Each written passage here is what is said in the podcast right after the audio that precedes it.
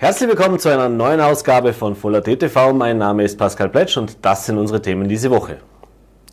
Für einige Diskussionen und Aufregung sorgten Bilder der Hafentoilette in Bregenz. Müll, leere Flaschen und vor allem benutztes Drogenbesteck boten in den Morgenstunden ein verstörendes Bild. Wir haben mit den Verantwortlichen und auch mit der Drogenberatungsstelle Clean gesprochen, ob dies ein Einzelfall war und wie sich die Drogensituation in Bregenz generell darstellt. Leistbares Wohnen ist wohl eines der Themen, welches die Politik aktuell beschäftigt. Nun hat die Stadt Hohenems mit ihrem FPÖ-Bürgermeister ein Pilotprojekt für leistbares Wohnen vorgestellt, das Schule machen könnte. Nicht nur Wohnen, auch der Individualverkehr ist ein Thema, das viele Vorarlberger beschäftigt. Rund um das geplante Projekt der Tunnelspinne in Feldkirch, welche für eine Entlastung der Stadt sorgen soll, fand diese Woche eine Demonstration der Gegner dieses Millionenprojekts statt. Die Landtagswahl sorgt einmal mehr für eine wahre Plakatflut im öffentlichen Raum. Besonders auffällig ist die Situation in Bregenz. Wir haben mal nachgezählt, wie viele Plakate sich auf einer Strecke von knapp 1,5 Kilometer befinden. Das Ergebnis hat selbst uns überrascht. Unterstützung im Wahlkampffinale haben die Vorarlberger Neos von der Bundesvorsitzenden Beate Meinl-Reisinger erhalten. Wir haben sie zum Talk getroffen und mit ihr unter anderem über die Möglichkeiten einer Regierungsbeteiligung mit der ÖVP gesprochen. Und zum Znüne haben wir diese Woche die Vorarlbergers Expertin Barbara Baldini getroffen. Vielen Dank fürs Dabeisein und bis nächste Woche. Alexandro Rupp, Sie sind der Geschäftsführer der Vorarlberg Lines. Am Wochenende hat ein Facebook-Beitrag die Runde im Ländle gemacht, wo Spritzen und Müll am öffentlichen Klo da am Hafen hinter uns sorgen in Bregenz. Kommt das öfter vor? Nein, diese Dimension haben wir noch nie gehabt hier bei uns äh, beim öffentlichen WC am Hafen. Wir sind grundsätzlich für die Betreuung dieses WCs zuständig, aber da möchte ich schon betonen, für die Reinigung und für die Betreuung des WCs. Dass die, so ein Vorfall passiert, da haben wir natürlich auch keinen Einfluss. Das sehe ich als gesellschaftliches Problem. Was könnten da vielleicht die Gründe sein, dass es jetzt so war, wie es auf den Fotos sichtbar ist, dass es wirklich so Müll und benutzte Dro Drogenspritzen umeinander gelegen sind? Ja, grundsätzlich ist es so, wenn, wenn die Witterung kälter wird, wenn das Wetter unangenehmer wird oder auch so wie letzten Samstag äh, Starkregen angesagt war und auch war, dann äh, bewegen sich die Personen natürlich Richtung altem Hafengebäude da gibt es ein Vordach, da gibt es eine Unterführung und eben auch dieses öffentliche WC. Kommt es jetzt öfter vor, dass sowas passiert, dass jetzt benutzte Spritzen aus dem Drogenmilieu an einem öffentlichen Klo da am Hafen in Bregenz liegen oder war das ein erstes Mal vielleicht? Also diese Dimension hat es noch nie gegeben, ganz klar. Aber dass man irgendwann mal wieder eine, eine Spritze findet im Müll, das hat es auch schon gegeben, aber ist sehr, sehr selten. Was kann man da jetzt vielleicht als Vorarlberg Lions, als Betreiber für den WC machen? Ja, für uns, wir können nicht viel ändern. Wir haben unsere Reinigungsintervalle am Vormittag, Mittag und am späten Nachmittag. Und wir haben die Schließungszeiten des WCs äh, von 20 Uhr abends bis in der Früh um 8 Uhr. Und alles andere ist für mich ein Gesellschaftsproblem. Da werden wir jetzt sicher auch äh, ein Gespräch mit der Stadt Bregenz suchen, dass, dass wir das Ganze in den Griff bekommen. Wenn sowas passiert, melden Sie das denn nur der Polizei oder nur der Stadt? Nein, in diesem Fall, da es sich nicht um einen Einbruch äh, gehandelt hat, äh, geben wir das natürlich gleich an die Stadt Bregenz weiter. Jetzt gibt es ja immer wieder die Ideen, dass man zum Beispiel jetzt an Orten, wo immer wieder solche Sachen passieren, dass vielleicht ein Obdachloser irgendwo übernachtet in einer öffentlichen Kloanlage oder irgendjemand eine Spritze liegen lässt, da benutzt, da gibt es immer wieder Diskussionen, sollte man da Plätze einrichten, speziell für das? Irgendeinen Raum, wo die inne könnten? Wie gesagt, das ist ein Gesellschaftsproblem und das ist eigentlich nicht unsere Aufgabe als Privatunternehmen, Schiffer, als unser als Privatunternehmen, als Schifffahrtsunternehmen, zum derartige äh, Aufgaben zu lösen. Wolfgang Grabe, Sie sind der Leiter da von der Beratungsstelle Clean in Bregenz, sind auch Psychologe. In einem öffentlichen WC in Bregenz hat man am Wochenende wieder Spritzen gefunden, benutzte. Nimmt jetzt der Drogenkonsum, besonders der Heroinkonsum bei uns im Ländle wieder zu in letzter Zeit? Ja, also zuerst einmal sind es natürlich, gerade was Heroin betrifft, im Vorarlberg nicht zunehmend. Ganz im Gegenteil, also es ist auch österreichweit, auch im Vorarlberg so, dass der Konsum äh, von Heroin eigentlich abnimmt. Gerade Jugendliche äh, weiß man, dass die das nicht mehr so als in ansehen. Da war in den 90er Jahren ein, ein regelrechter Boom an Heroin. Das geht zurück. Jetzt besonders, wenn man für Drogenkonsum im öffentlichen Raum spricht, was jetzt natürlich durch den Fall wieder in den Mittelpunkt rückt, ist das in Vorarlberg Ihrer Meinung nach ein gesellschaftliches Problem auch? Ja, ich glaube, gerade bei den illegalen Süchten ist natürlich so, dass äh, vieles im Verborgenen passiert, weil es ja auch illegalisiert ist, das heißt auch strafrechtliche Konsequenzen nach sich zieht. Und ich glaube, das sind äh, überschaubare Fälle, also dass das nicht das, das Gros äh, des Konsums ausmacht. Aber natürlich gibt es das auch immer wieder. Vergleicht es vielleicht ein bisschen hinkend äh, mit, mit Vandalismus zum Beispiel oder auch Littering. Äh, das kriegt man auch nicht zu 100 Prozent in den Griff. Und da wird es ja auch äh, gute Angebote geben, wie zum Beispiel der Spritzentausch, wo auch die, die Konsumierenden motiviert werden, die dreckigen Spritzen abzugeben, dass genau das nicht passiert und dafür auch äh, frische Spritzen zu erhalten. Was könnte man da jetzt aus Ihrer Sicht tun als Beratungsstelle Clean, aber auch vielleicht die Städte oder die Politik, wenn man einen Schritt weitergeht? Also dazu muss man sagen, dass, äh, dass im Vorarlberg schon sehr viel gemacht wird, gerade wie auch als Beratungsstelle jetzt im Raum Bregenz. Da gibt's äh, natürlich das Angebot, dass man an die Beratungsstelle kommen kann äh, äh, in unseren Journaldienstzeiten, die vormittags, aber auch nachmittags oder Mittwoch auch abends sind. Äh, wir haben hier auch sehr gute Kooperationen mit der Stadtpolizei Bregenz, mit dem Büro des Bürgermeisters, aber auch mit dem DOVAS äh, für Verein für Wohnungslosenhilfe. Und auch mit der Stadt Bregenz Gesundheit und Soziales muss man sagen, das äh, wissen viele Bürger vielleicht auch nicht, aber die machen sehr viel und das äh, Problembewusstsein ist auf alle Fälle da und da gibt es auch immer wieder konstruktive Gespräche, wie man dem auch sozusagen entgegentreten kann oder was man da auch machen kann. Besonders in den 80ern hat es ja viele Kampagnen gegeben, Gags, Drogenmissbrauch, Drogenkonsum. Ist da jetzt in Vorarlberg gar nichts mehr davor übrig geblieben in Köpfen von Menschen oder wie sehen Sie das? Doch, das denke ich schon. Also es ist ja so, dass auch, äh, wir sind ja auch eine Einrichtung der Stiftung Maria Ebene und da gehört natürlich auch die Supro dazu und dort werden nach wie vor, also seit Jahrzehnten, würde ich sagen, machen, äh, machen die ja sehr gute Arbeit und da ist ja so, dass auch sehr viele Workshops, Aufklärungsarbeit, Prävention geleistet wird, was alle Süchte betrifft und sogar darüber hinaus. Und das ist natürlich etwas, was man vielleicht nicht eins zu eins immer messen kann, aber da gibt es auch sehr gute und wirksame äh, Programme, die die durchführen. Und das ist natürlich auch dann ganzheitlich. Es gibt genauso die Beratungsstellen ambulant in Bregenz, Bludenz und Feldkirch äh, von der Stiftung Maria Ebene. Und auch in Dornbirn gibt es ja die Fähre, es gibt äh, auch im legalen Bereich die Caritas. Also es gibt sehr viele Angebote. Und es gibt auch die stationären Einrichtungen der Stiftung Maria Ebene wie Lukasfeld, äh, Carina oder eben das Krankenhaus. Also da wird sehr viel gemacht, was natürlich leider so ist, dass das nicht 100% nutzen, die es auch, äh, die es auch nutzen könnten. Also das ist natürlich, dass nicht jeder, der äh, Drogen konsumiert, auch ein Problembewusstsein hat oder dass er sagt, ich, ich brauche Beratung, ich brauche Therapie. Da ist es eben auch so, dass das natürlich auch mit der Stigmatisierung ein Stück weit zusammenhängt bei uns äh, in der Gesellschaft, dass das als Krankheit gesehen werden muss, was es auch ist und nicht als Willensschwäche, ja, Suchterkrankung. Das ist ganz wichtig. Es gibt ja das Konzept der Safer-Use-Räume, die es in manchen Städten, zum Beispiel in Wien, schon gibt. Bei uns in Vorarlberg aber noch nicht. Wäre das Ihrer Meinung nach eine gute Lösung oder zumindest ein Lösungsansatz für Vorarlberg-Städte? Ja, ich denke, dass das äh, in Vorarlberg derzeit kein Thema ist. Ich denke, wenn es ein Thema werden würde, wäre es in, in hohen Ballungsräumen, also großen Bevölkerungsanteile, mit sehr hoher Wohnungslosigkeit. Aber das ist derzeit kein Thema, deswegen aus jetziger Sicht nein.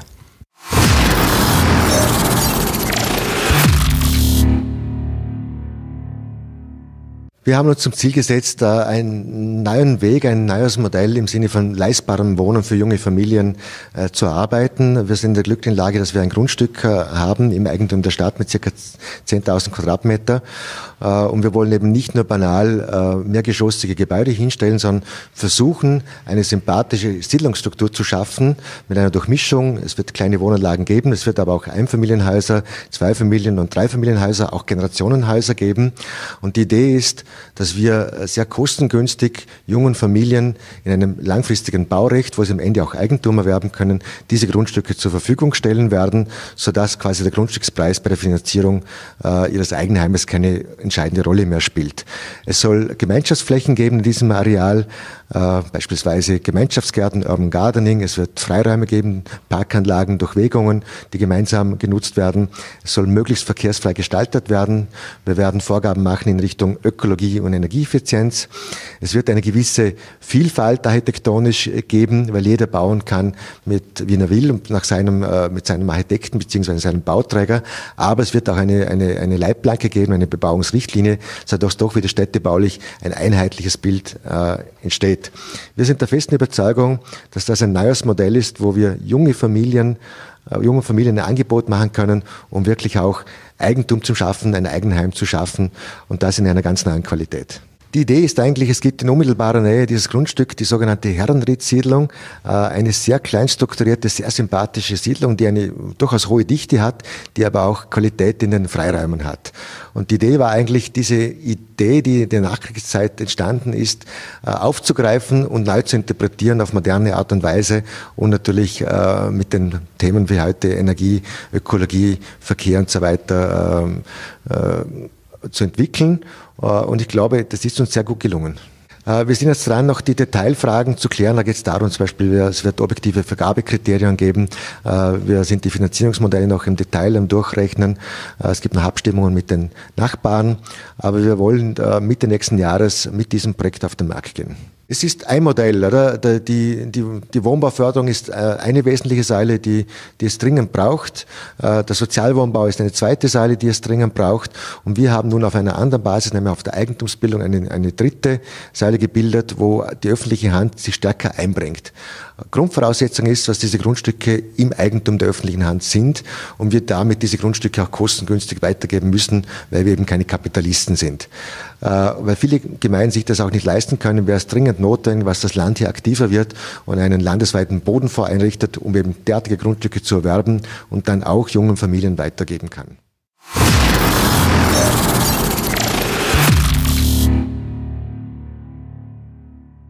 Friederike Egles, Sie sind bei der Bürgerinitiative Stadttunnel dabei. Was genau, wenn Sie jetzt eigentlich konkret erreichen? Wir vertreten schon seit über 20 Jahren äh, die Meinung, dass der Stadttunnel, damals noch Letze-Tunnel, kein zukunftsfähiges Verkehrsprojekt ist. Und wir möchten eigentlich erreichen, dass er nicht gebaut wird und dass endlich ein Umdenken stattfindet in der Politik und dass äh, zukunftsfähige Verkehrspolitik gemacht wird. Und das ist unserer Meinung nach kein Straßenneubau. Jetzt haben Sie ja heute einen Zeitpunkt gewählt, 7.30 Uhr am Morgen für eine Pressekonferenz und eine Aktion mit Schildern da bei der Grenze Feldkirch-Thieses. Ist das ganz bewusst so oder das haben wir schon bewusst so gewählt, äh, weil das Lkw-Problem auch ein Problem ist, äh, das da stattfindet. Das ist unabhängig vom Stadttunnel als Problem vorhanden und es ist unabhängig vom Stadttunnel zu lösen. Äh, es sind jetzt vermutlich ausreichend Aufnahmen umeinander, wie es da am Morgen zugeht, wie der LKW am Seitenrand steht, wie Fußgänger gefährdet sind, wenn sie über die Straße müssen, wie einfach täglich gefährliche Verkehrssituationen entstehen. Wir fordern schon lange von der Politik, dass es da eine Lösung gibt und dass es auch im Rahmen des Stadttunnels äh, besprochen und, und, und gelöst quasi wird. Und dort ist die Antwort nur, äh, es ist nicht in Verbindung mit dem Stadttunnel zu sehen und es muss beim UVB-Verfahren nicht behandelt werden. Weil wir sehen die, äh, haben die Sorge, dass dann nachher die einfach nur eine Verlagerung stattfindet, dass dann einfach vor dem Portal in der Felsenau am Morgen äh, ein Stau ist. Dass die LKWs einfach nur dort stauen und das ist jetzt unserer Ansicht nach keine Lösung. Sie haben jetzt auch Revision schon eingereicht vor Gerichtshöfen. Was ist jetzt für die Bürgerinitiative der nächste Schritt? Ja, dass wir jetzt mal aufs Urteil warten, was jetzt vom Gericht oder von den Gerichten kommt. Es ist so, dass die aufschiebende Wirkung, das ist sofort abgelehnt worden, mit dem haben wir auch gerechnet. Äh, was wir jetzt aber uns doch äh, optimistisch stimmt, ist, dass die außerordentliche Revision nicht einfach auch sofort abgelehnt worden ist, sondern dass sie äh, dann das Land beauftragt haben, Stellung zu nehmen.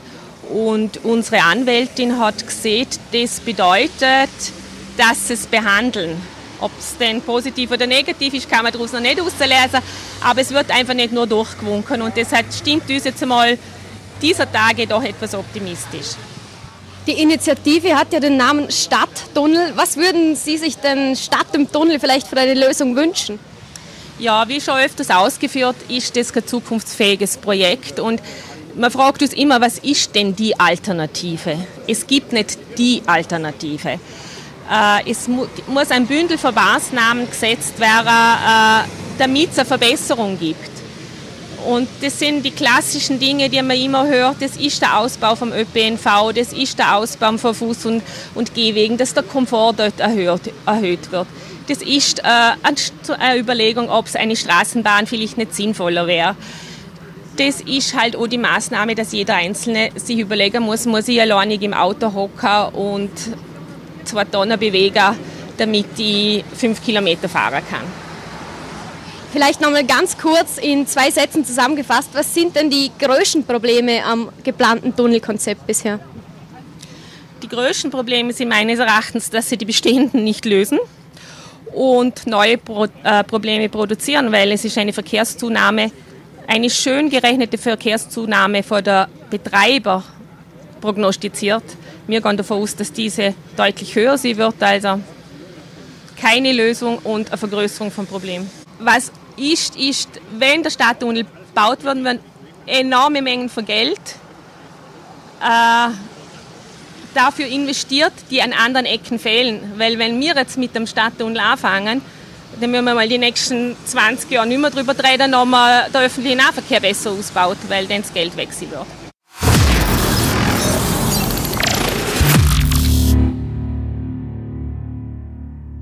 Ganz nach dem Motto nach der Wahl ist vor der Wahl sind Vorarlbergs Parteien in den Wahlkampf für die Landtagswahlen gestartet. Und das sieht man ganz gut im Bregenz.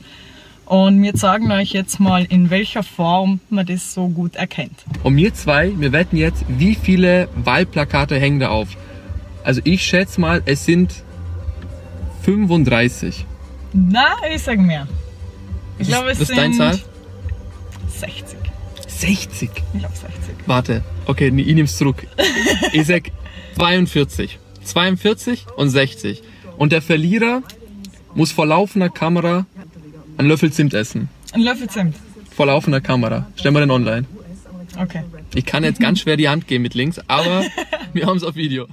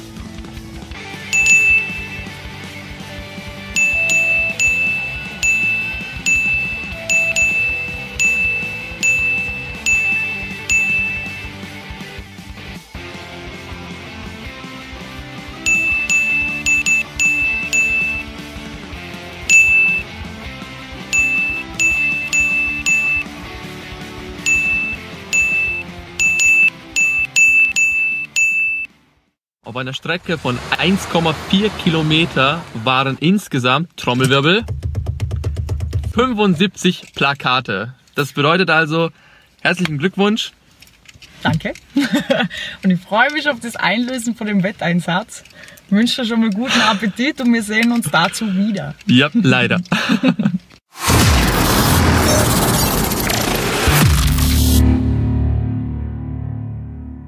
In Vorarlberg geht der Wahlkampf in das absolute Finale und nicht ganz zufällig ist Beate Mein-Reisinger heute im Land. Leider werden wir jetzt nicht so sehr über Vorarlberg reden wollen mit Ihnen, sondern lieber doch über die österreichische Politik, wo Sie natürlich auch stärker involviert sind.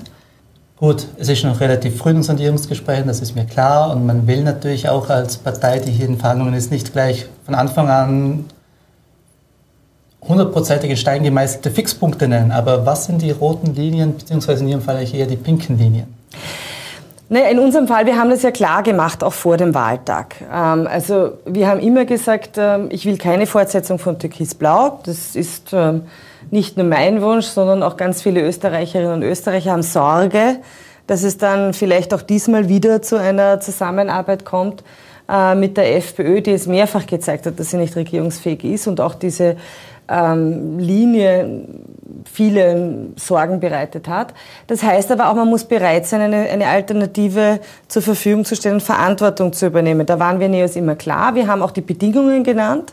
Also vollständige Transparenz und Kontrolle der Parteifinanzen. Ich möchte den Österreichern in die Augen schauen und sagen können, ja, wir Parteien haben etwas gelernt aus Ibiza und können nicht einfach zur Tagesordnung übergehen, während jeder Unternehmer seine Bücher offenlegen muss gegenüber der Finanz tun es die Parteien nicht. Das ist einfach lächerlich.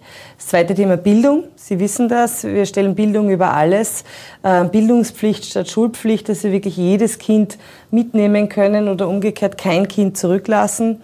Dritter Punkt ähm, ist äh, das Thema Entlastung. Entlastung der Menschen und Entlastung der Wirtschaft. Da geht es natürlich um Steuersenkungen, Abschaffung der kalten Progression aber auch um Lohnnebenkostensenkungen oder auch eine Bürokratieentlastung. Gerade in Zeiten, wo es wirtschaftlich schwieriger wird, ganz wichtiges Thema, hier die Betriebe auch zu unterstützen, dass die gut wirtschaften können und wir so auch nicht nur den Wohlstand, sondern auch den Sozialstaat weiter erhalten können. Und äh, last but not least, also wirklich wichtiges Thema ähm, im Bereich Klima- und Umweltschutz, äh, ein wirksamer, rascher Klima- und Umweltpakt. Das sind die Bedingungen. Rote Linien gibt's auch. Ähm, es kommt für uns nicht in Frage die Zusammenarbeit mit einer Partei, die weiter nicht transparent sein will oder auch nicht bereit ist zur Kontrolle.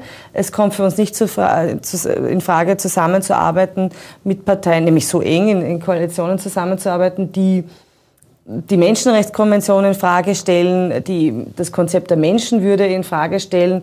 Ähm, also da geht es hier sehr viel auch um die Frage des Menschenbildes und wie wir miteinander leben wollen. Ähm, da haben wir ganz klare Vorstellungen. Ja, und wir wollen auch Inhalt vor Inszenierung stellen. Relativ beliebt, zumindest in der öffentlichen Meinung, ist ja die sogenannte Dirndl-Koalition. Sie als Juniorpartner gemeinsam mit den Grünen. Ist das etwas, was Sie sagen, das könnte ich auch? Oder ist das jetzt etwas, das in der öffentlichen Meinung recht beliebt ist, aber von den Themen her unglaublich schwierig? Das ist jetzt noch viel zu früh, weil, wie gesagt, ich habe ein Sondierungsgespräch einmal gehabt, ein Vier-Augen-Gespräch mit Sebastian Kurz. Da haben wir sehr viel über Inhalte gesprochen, weil wir einfach viele Forderungen noch haben und viele Vorstellungen in dem Bereich. Ähm, bitte um Verständnis, ich kaufe keine Katze im Sack. Und noch einmal, er hat den Auftrag bekommen, zur, ähm, eine Regierungsbildung voranzutreiben. Ähm, es ist jetzt seine Verantwortung, entsprechende Gespräche, in Gespräche zu gehen und auch eine Vorstellung zu entwickeln, was kann eine gute Zukunft in Österreich ermöglichen und eine tragfähige, stabile Mehrheit äh, schaffen. Unsere Themen liegen am Tisch, unsere grundsätzliche Bereitschaft auch in Gespräche zu gehen. Katze im Sack kaufen tun wir sicherlich gar nicht, äh, also das wird es mit uns nicht geben. Ähm, aber mehr kann ich jetzt auch dazu nicht sagen. Und ich werde sicherlich nicht die Mediatorin sein zwischen zwei anderen Parteien. Das sicher auch nicht.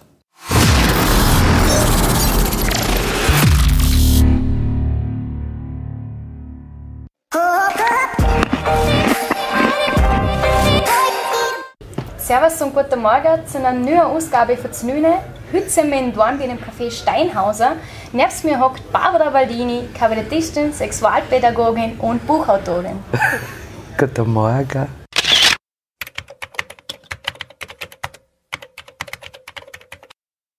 Wie geht's da? Naja, es ist ein bisschen früher für meine Verhältnisse. 9 Uhr am Morgen, da stand ich normalerweise erst auf. Okay, also gibt es bei dir kein typisches Znüne, dass du groß frühstückst? Oder? Nein, weißt ich bin ja lang wach. Meistens komme ich nicht vor zwei in der, am Morgen ins Bett und dann stand ich so um halb neun, neun auf und dann ruhe ich meine Zeit und dann tue ich einen Kaffee trinken. Also ich tue gar nicht frühstücken, ich tue Kaffee trinken und zum Mittag essen. Gibt es bei dir irgendwas, was am Morgen nicht fehlen darf? der Kaffee darf auf keinen Fall fehlen, weil sonst bin ich nicht zum Haar. Seht mich mal auch immer, weißt, wenn wir unterwegs sind und es gibt am Morgen noch keinen Kaffee im Hotel, dann weiß er, oje, jetzt ist meine Frau grantig. Ah ja, an einen Kaffee am Morgen aufkommen, das wird für mich glaube ich auch schwierig. Eben, siehst Du beschreibst dich selber, oder hast dich auch schon selbst in Interviews als Nomadin beschrieben. Du hast in Vorarlberg gewohnt, in Wien, Niederösterreich. Wo fühlst du dich eigentlich noch daheim? Ist das für dich so ein Gefühl oder eine Person? Also ich habe mich ganz wohl gefühlt früher, dass ich kein daheim habe, sondern dass ich überall daheim bin, wo es mir gut gefällt. Und wenn ich ins Wien aus dem Zug gestiegen bin, dann haben ich alle geschrien von Luther Freude. Meine Kinder haben schon gesagt, Mama, du es nicht. Und ich habe gesagt, yes, ich bin in Wien. Und dann gibt es das nördliche Waldviertel, das ist so klein Kanada von Österreich. Wenn man da oben ist, kann man sich gar nicht vorstellen, dass es Lüt gibt, weil da gibt es nur Rehe und Hasen. Und dort fühle ich mich wohl. Wenn ich nach Vorarlberg komme, dann ist es natürlich der Dialekt. Und ehrlich gesagt muss ich sagen, alle drei Standorte, Vorarlberg, Wien und Waldviertel, das ist mein Daheim. Und ich kann gar nicht sagen, wo ich mehr daheim bin, weil egal wo ich von den drei Standorten bin, denke ich mir, oh mein Gott, ich bin daheim. Also fühlst du eigentlich irgendwo nicht nur irgendwo, sondern überall wo. Nein, in Wien, in Vorarlberg und im Waldviertel, das ist richtig daheim. Und von deren drei Orten kann ich nicht sagen, was das Liebste ist. Wo ich mir halt gerade auf halt und heute halt im Steinhaus hat es Dora Bier. Ja, das muss man schon sagen. Dialekt gehört einfach auch dazu. Das stimmt. Der Dialekt ist das, was mir am meisten abgeht, wenn ich im anderen Teil von Österreich bin. Und wenn ich aber dann in der U-Bahn bin und ich höre einen Vorarlberger Schwätzer, dann geht mir sofort das Herz über und denke mir, oh Gott, der redet Vorarlbergerisch. Also Sprache ist total Vorarlbergerisch Mr. Horm, weil ich kann mich auch schwer an den Wiener Dialekt gewöhnen oder an den Waldviertler. Ich kann zwar so reden wie die und die fragen mich auch nicht, ob ich von da bin, aber dass ich aus Vorarlberg komme, das merkt keiner. Sie wissen, irgendwas stimmt da nicht. Aber ich kann schon Körig Deutsch reden dort. Aber wenn ich da bin, dann ist es richtig daheim, eben die Sprache. Dann ist es gerade richtig, dass wir den Tag heute Dann mal bin ich froh. Was würdest du sagen, wie bist du zu der Person geworden, wo du heute bist? Was hat dich besonders geprägt in deinem Leben? Besonders geprägt hat mich das Kloster natürlich, wo ich aufgewachsen bin. War eh von 0 bis 16, dann hat man mich adoptiert. Also das hat mich auf jeden Fall total prägt. Dass ich eben keine Eltern gehabt habe, die mir irgendwas vorgelebt haben, weißt, also wie strittet man richtig oder wie ist das zwischen Mann und Frau. Also bin ich ja völlig wie ein wie so ein unschuldiges Lamm mit weißes Blatt Papier in die Welt gegangen und haben gerne gewusst, wie ist jetzt das mit der Partnerschaft, mit der Sexualität. Also die, dieses Kloster hat mich sicher brutal prägt und was mich schon prägt hat, sind natürlich auch meine Beziehungen. Also meine Mähe, also mit der ich zusammen war und da muss ich sagen, da habe ich richtig gutes Karma. Ich habe fast ausschließlich tolle Menschen getroffen in meinem Leben. Und damit meine ganz explizit männliche Wesen, die mich sehr haben in meiner Weiblichkeit und äh, zu dem Stau, wie man ist und wie man ausschaut, weil ich auch lange denke, nein, ich bin viel zu wüst und viel zu dick und so. Aber wir haben das alle mögen und kein Mann hat sich je darüber beschwert und deswegen muss ich sagen, also das Kloster und die Männer haben mich garantiert geprägt. Wenn du gerade gesagt hast, du hast das Kloster erwähnt, dann ist das eigentlich äh, das Gegenteil, was du jetzt tust, vom Kloster zur Sexualtherapeutin Pädagogin, und. Pädagogin. Wie bist du da dazu gekommen? Ah, Ist das, ja. das ein Traumberuf für dich gewesen, oder war das Nein, ein Zufall? nein, nein, nein, das war das, also der Beruf war kein Zufall. Weißt du, die Sache ist die, dass ich sehr lange in der Sozialarbeit geschafft habe und sehr viel mit Menschen in Krisen geschafft habe, früher, weißt, 14 Jahre. Und irgendwann bin ich da müde geworden und dann haben wir gedacht, denkt, an was kommt der Mensch nicht vorbei? Und es gibt ja nur zwei Sachen, an denen du sicher nicht vorbeikommst. Das eine ist der Tod und das andere ist der Sex. Und dann haben wir gedacht, ja, äh, sterben tun die Leute immer und äh, schnackseln tun sie manchmal, aber mit dem Sterben, also ist immer noch mein großes Thema. Also wenn ich den Beruf sie lasse, mache ich sicher was mit äh, Bestattung. Und, und beim zweiten habe ich mir gedacht, das ist schon viel lustiger, weil ich war damals erst äh, 35. Und mit 35 war das Thema Sexualität natürlich eines der, der, der spannendsten, weil du bist ja schon aus dem gröbsten Husser. Also da hatte ich schon drei Kinder gehabt.